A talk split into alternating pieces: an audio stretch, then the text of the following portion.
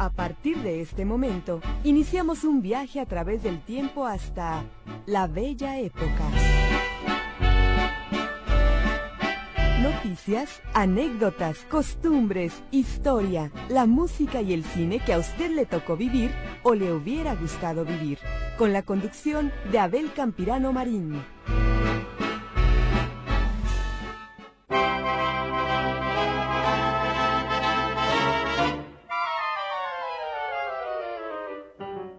¿Qué tal? ¿Cómo están ustedes? Un placer saludarlos desde nuestra frecuencia en el 1150 en la banda de amplitud modulada aquí en Radio Metrópoli y también a través de nuestra página electrónica www.notisistema.com. Bienvenidos a su programa La Bella Época. En esta ocasión está con nosotros don César Preciado en la edición del programa y frente a los micrófonos su servidor y amigo Abel Campirano que les doy a nombre de todo este gran equipo la más cordial de las bienvenidas a este programa especial de La Bella Época. En esta oportunidad vamos a mm, tener nuestra sección del tranvía de los recuerdos, tendremos también la participación de Lupita Pérez Rubio Navarro en su sección Conociendo Guadalajara. Rosy Blanco en la televisión de la Bella Época nos va a remontar a la época de las caricaturas. Y finalmente tendremos la música, siempre presente la música en nuestro programa La Bella Época. En esta oportunidad estarán con nosotros estos eh, integrantes tan eh, apreciados por los que somos verdaderamente diletantes, que es la Orquesta Románticos de Cuba. Ojalá y que nuestra música instrumental que tenemos para esta deliciosa tarde o en la noche, si ustedes nos están escuchando en la repetición, sea de su especial agrado. Eh, reitero el saludo cordial de parte de César Preciado en la edición y su servidor en esta ocasión en el programa especial su servidor Abel Campirano. Y si les parece bien, vamos a pasear un ratito en el tranvía de los recuerdos, un tranvía de los recuerdos por la historia. Así que le voy a pedir a mi querido amigo don César Preciado que ahora que está de operador en turno, le dé la vuelta a la manivela para podernos ir a pasear en el tranvía de los recuerdos. Adelante, don César.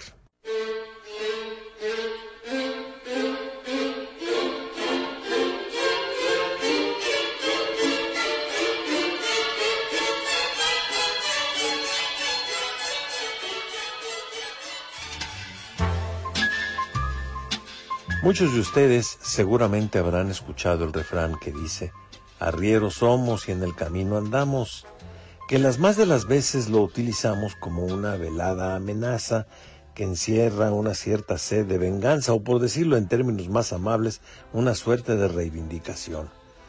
Pero lo cierto es que el origen de ese refrán se remonta a la época de la arriería en nuestro país, que data de la conquista española. Varios historiadores se han ocupado, se han ocupado del tema. Tenemos, por ejemplo, a Lucas Alamán, a Joaquín García y Casbalceta, que son de los más conocidos. Existe también una poco difundida obra de Louis de Lejeune, editada por el gobierno de Sonora, y que lleva por título La guerra apache en Sonora. Ojalá y que ustedes lo pudieran conseguir, lo pudieran leer, en la que se hacen alusiones a las costumbres de los arrieros, entre las que existía una práctica muy usual cuando se encontraban con alguien que había muerto en un camino y le daban cristiana sepultura, según lo confirma la autora Esperanza Don Juan Espinosa, una investigadora del Instituto Nacional de Antropología e Historia, en un trabajo de investigación histórica precisamente sobre la arriería y su importante labor en la época colonial y en el siglo XIX. Y esta autora nos describe la práctica que dio origen al refrán basada precisamente en la crónica de la guerra de los apaches en Sonora, eh, que les comentaba de Louis de Lejeune. La crónica lo dice así, lo cito textual. Cuando los arrieros se encontraban con un muerto en el camino, le daban cristiana sepultura y según la costumbre en estos casos, depositaban los huesos en un hoyo, amontonaban piedras encima, fabricaban una cruz murmuraban una plegaria y se despedían con un Adiós compañero, arrieros somos y en el camino andamos. Fin de la cita. Este fragmento, citado por, les decía, Esperanza Don Juan, proviene de la obra de este expedicionario francés Louis de Lejeune, que relata con crudeza pero con excelente descripción los episodios de la guerra apache allá en Sonora. Pero bueno, la idea es hablar un poco de los arrieros. Los arrieros eran los personajes de los caminos. Hay que recordar que el primer camino real que hubo aquí en México fue mandado construir por don Hernán Cortés en el año de 1522, es decir, hablamos en el siglo del siglo XVI, trazado del hoy puerto de Veracruz a la hoy Ciudad de México. Y precisamente por la facilidad de las comunicaciones, el primer virrey, don Antonio de Mendoza, tuvo la feliz idea de mandar construir mucho más, muchos más caminos para conectar mejor el territorio conquistado por los españoles, en cuyo desarrollo intervinieron estos personajes que con su recua de mulas fueron el primer transporte de mercancías de un lugar a otro, algo que las páginas de la historia lo consignan como lo relata Lucas Alamán. Hubo un camino que fue muy frecuentado, que era el de la hoy ciudad de Guadalajara a México, y, y, vuelta, obviamente. Tenía 160 leguas. Una legua de camino equivalía a 4.2 kilómetros actuales. Así que el camino que iba o que unía estas dos ciudades, Guadalajara y México, tenía una extensión de 672 kilómetros. Estamos hablando de pleno siglo XVI, entrando al siglo XVII. Y era recorrido íntegro por los arrieros a bordo de jumentos, a veces a caballo, arriando las mulas, que eran los animales más apreciados en su momento, porque a diferencia de los caballos, no tenían problemas para subir y bajar los montes y los caminos escarpados. Las mulas fueron utilizadas siempre con preferencia a los burritos por su enorme capacidad de carga, aunque parezca increíble, más fuertes eran las mulas que los burros. Hubo un camino que fue recorrido muchas veces por los arrieros del occidente y fue el camino que había de Guadalajara a San Blas. Este tenía una distancia de 75 leguas. Estamos hablando de aproximadamente unos 315 kilómetros. Este camino de Guadalajara a San Blas fue de mucha importancia, puesto que allí llegaba la nao de China, que llegaba ahí al puerto de San Blas con mercancías ultramarinas, que en una ciudad tan comercial y también tan pretenciosa como la nuestra, eran sumamente apreciadas sobre todo por las damas de la sociedad. Con la llegada del ferrocarril en el siglo XIX, la arriería entró en cierta decadencia o en desuso, pero de cualquier forma se utilizó en los alrededores de las ciudades para la carga de la leña, entre otras cosas. De hecho, en la imagen de estado que tenemos esta tarde, ustedes podrán apreciar por ahí en primer plano un arriero con unos burritos que llevan unos atados de leña. En una época pues relativamente reciente, estamos hablando de la fotografía que data de la década de los 40, finales de la década de los 40 del siglo pasado, es decir, hablamos un poquito más de 80 años. El refrán de arrieros somos y en el camino andamos, que permitió iniciar nuestro relato de esta tarde, es empleado precisamente para demostrar la solidaridad, la empatía, la ayuda recíproca de los arrieros, una suerte de, pues hoy por ti, mañana por mí, Así que nada que ver con la venganza, con esa advertencia, sino todo lo contrario. Es decir, lo que yo esté haciendo hoy por ti, tú o alguien más, lo van a hacer también por mí. Cabe recordar que para cargar una mula había que ponerle en el lomo un sudadero que era eh, compuesto por una entretela que, eh, en medio de dos eh, medio cobertores. Y luego se le colocaba el aparejo, que era un colchoncito eh, relleno de, paja que permitía el reparto de la carga para permitir el equilibrio también del, animal. El aparejo era pesadito, pues tenía, pesaba unos 18, 20 kilos. Y a eso agreguémosle la carga propiamente dicha. Y a veces también le ponían una albarda, que era un aparejo, pero más liviano, de donde viene precisamente otro refrán, de usas albarda sobre aparejo porque o le pones al barra o le pones a según la carga, pero bueno, como podrán ver, en nuestros tiempos ya hubieran metido a la cárcel a los arrieros y a los contratantes por abuso animal. Los historiadores sitúan como antecedentes de los arrieros a los tamemes que llevaban a cuestas las mercancías en su espalda, esto durante la época colonial, Y de ahí viene también, hablando de refranes, otro muy popular, que era cargar las cosas al lomo de indio. Una frase descriptiva, pero pues también despectiva, lógicamente. La arriería declinó, ya lo decíamos, con la llegada del ferrocarril en el siglo XIX, pero formó parte de la cultura de nuestros antepasados, que aquí sí, a lomo de animal, traían mercaderías y las ofrecían a los entonces pocos pobladores de las ciudades como la nuestra y que hoy día ya solo forman parte de nuestra historia. Es el recuerdo que quisimos traerles en nuestro tranvía, un tranvía histórico esta tarde en el que hablamos de la arriería. Y ahora les voy a presentar este primer tema musical que interpreta la Orquesta Románticos de Cuba, que se llama Quiéreme Mucho y Vereda Tropical, una orquesta de la cual en alguna oportunidad haré algún comentario mucho más amplio. Está bajo el velo del misterio porque no hay mucha información en Internet acerca de la Orquesta Románticos de Cuba.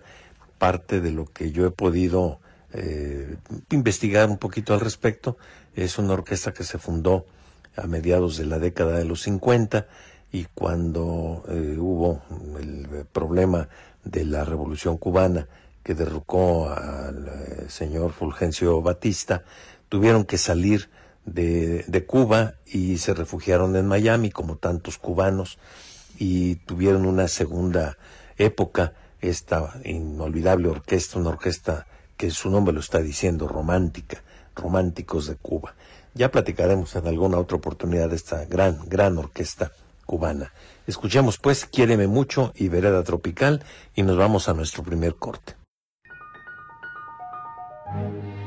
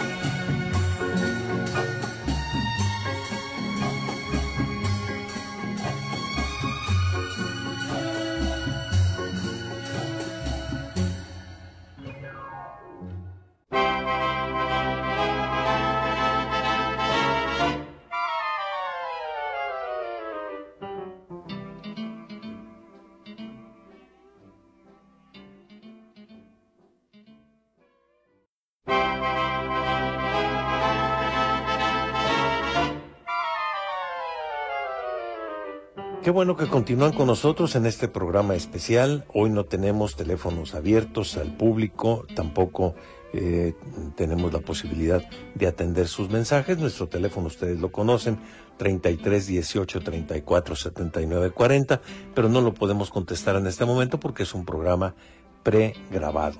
Vamos a escuchar ahora Cuando calienta el sol y flores negras con la Orquesta Románticos de Cuba.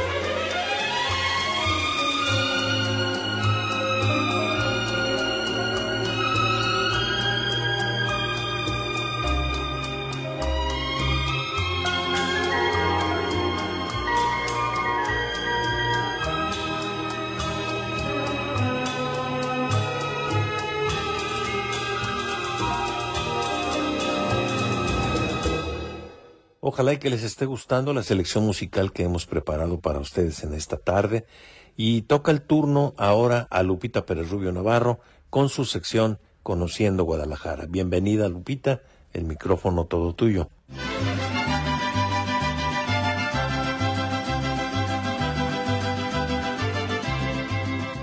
Monumentos de Guadalajara. Biblioteca Iberoamericana. Este edificio corresponde al que fuera templo del Colegio Jesuita de Santo Tomás de Aquino, fundado en 1591. Al ser expulsados los jesuitas del territorio novohispano por órdenes de Carlos III, se estableció aquí la sede de la primera Universidad de Guadalajara en 1792. El edificio sirvió de cuartel, instituto de ciencias, asiento del Supremo Tribunal de Justicia y escuela de jurisprudencia. En 1937, el gobierno local vende el convento y solo queda el pie la ex iglesia con su pórtico neoclásico añadido a principios del siglo XIX y su cúpula monumental, las cuales fueron decoradas por los pintores Amado de la Cueva y David Alfaro Siqueiros con estampas de la clase obrera. Fue inaugurada como biblioteca en julio de 1991 en la primera cumbre iberoamericana. Al costado derecho del pórtico se encuentra un muro de mármol con la leyenda referida a la historia del edificio y fundación de la biblioteca, que fue atestiguada por los jefes de Estado y del gobierno de Iberoamérica. En esta biblioteca tienen un área especial para invidentes y cursos de verano infantiles. Y esto es Guadalajara. Por aquí te estaremos esperando, Lupita, hasta la próxima semana, si Dios quiere, y por lo pronto mañana estará con nosotros Lupita con la historia de tu nombre. Y vamos a mm, terminar con este segmento con otra interpretación de la Orquesta Románticos de Cuba. En esta oportunidad escucharán ustedes las melodías La Última Noche y Recuerdos de ti. De aquí nos vamos a una breve pausa.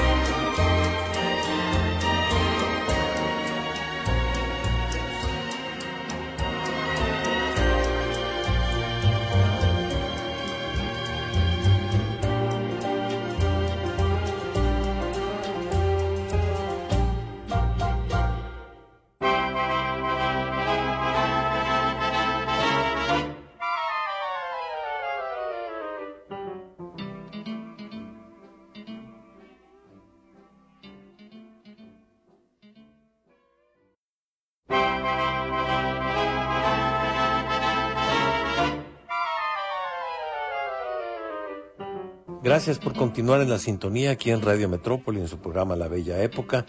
Ahora vamos a presentar estos dos temas musicales, Sabor a mí y Una noche en La Habana, y los interpreta nuestra orquesta favorita de esta tarde y de mucho tiempo, no nomás de esta tarde, la que trajimos para ustedes esta tarde, que es la Orquesta Románticos de Cuba. Escuchen pues, Sabor a mí y Una noche en La Habana.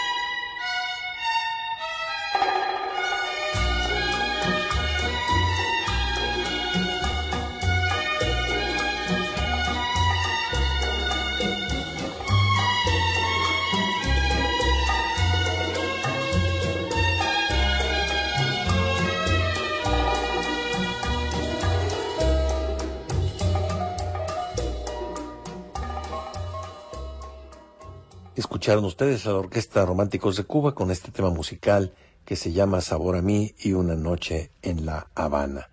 Y ahora vamos a escuchar a la licenciada Rosy Blanco, a Rosy Bella, Bella, Bella, con su sección La televisión de la Bella Época. Nos han solicitado ustedes que mm, les traigamos también el recuerdo de las caricaturas que pasaban en la televisión de antaño.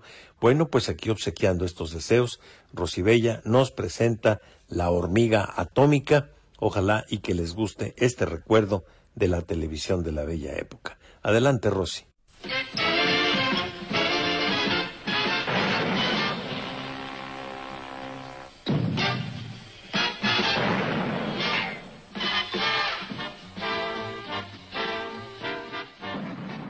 La hormiga atómica es una serie de dibujos animados creada por Hanna-Barbera. Su primera emisión fue el 2 de octubre de 1965 y contaba con episodios de 30 minutos de duración. La hormiga atómica es una hormiga de color rojo y tan solo tiene dos piernas delgadas y dos musculosos brazos. Viste una sudadera de cuello alto de color naranja con una enorme A en el pecho. Sobre su cabeza redonda lleva un casco de color blanco, con un par de orificios para que puedan sobresalir sus antenas, por las que recibe las señales de socorro.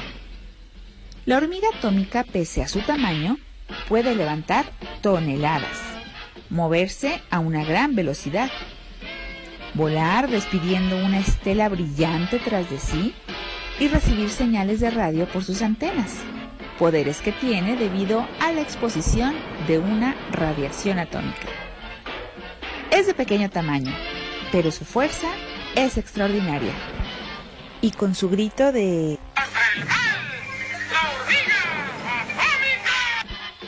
Puede aplastar al más fuerte de los villanos y volar por los aires para conseguirlo.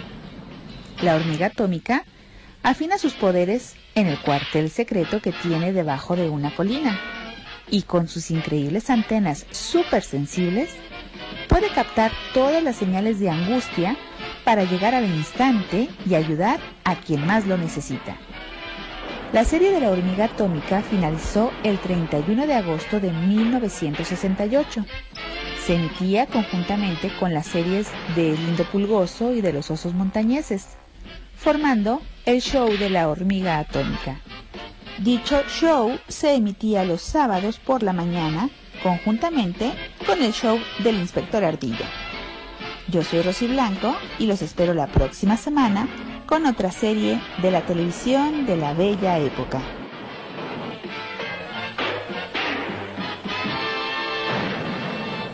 Muchas gracias Rosy y ahora vamos de nuevo con la música.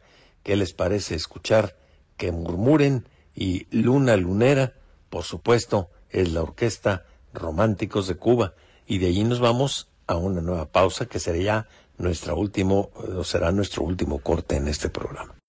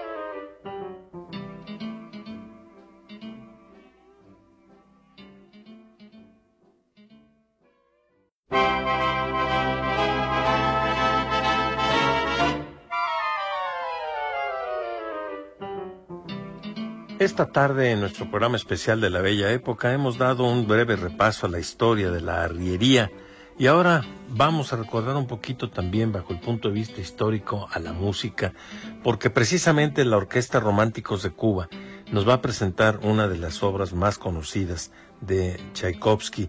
No solamente interpretó la Orquesta Románticos de Cuba en música eh, en general, este, que dijéramos nosotros, no clásica, sino popular, pero también hizo este arreglo para el concierto para piano número uno, que fue escrito por Piotr Ilich Tchaikovsky entre noviembre de 1874 y febrero de 1875.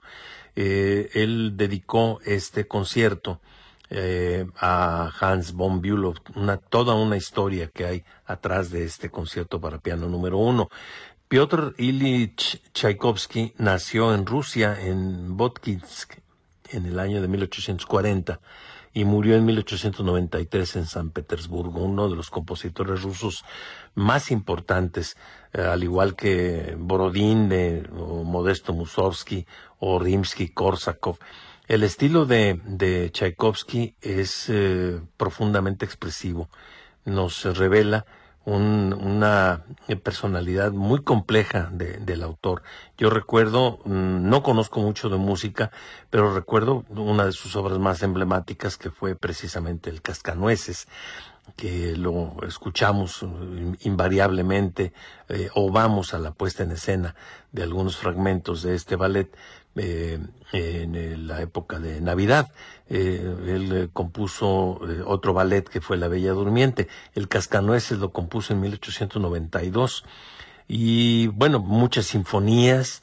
Fue un hombre que verdaderamente le sacó brillo a la, a la, a la música Recordemos aquella sinfonía número 6, la que se llama La Patética. Ahí nos revela precisamente ese carácter tan atormentado. Y que no solamente Tchaikovsky, la mayoría de los compositores rusos encierran precisamente esa, ese dolor, ese dolor de un pueblo que ha sufrido durante tantos años, sufrió durante el zarismo, sufrió durante el comunismo, y después cuando era la Unión de Repúblicas Socialistas Soviéticas y después de la de la perestroika y el glasnost eh, de Mikhail Gorbachev pues sufrió también la escisión de toda su integridad que tenía al, acabarse con el comunismo. Y pues hoy día ustedes podrán ser testigos de los problemas que hay entre Rusia y una de sus antiguas provincias que era Ucrania. Pero bueno, no nos eh, salgamos del punto, vamos a escuchar y a guisa de despedida esta canción, este tema, esta melodía, esta, esta, este fragmento del concierto número uno de Piotr Ilich Tchaikovsky, interpretado magistralmente por la Orquesta Románticos de Cuba.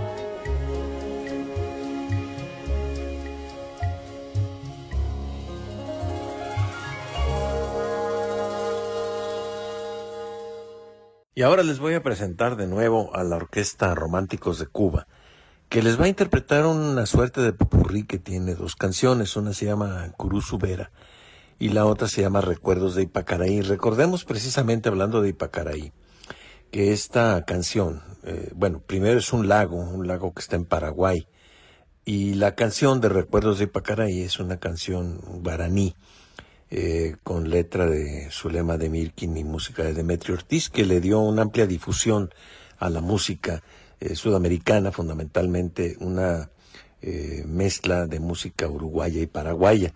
En el caso de esta canción de Recuerdos de Ipacaraí, fue mm, interpretada entre otros grandes cantantes como Javier Solís, los propios tres paraguayos, Mercedes Sosa, Caetano Veloso, pero la, la versión que tienen los, eh, la Orquesta de Románticos de Cuba alcanzó una difusión internacional extraordinaria por su versión instrumental.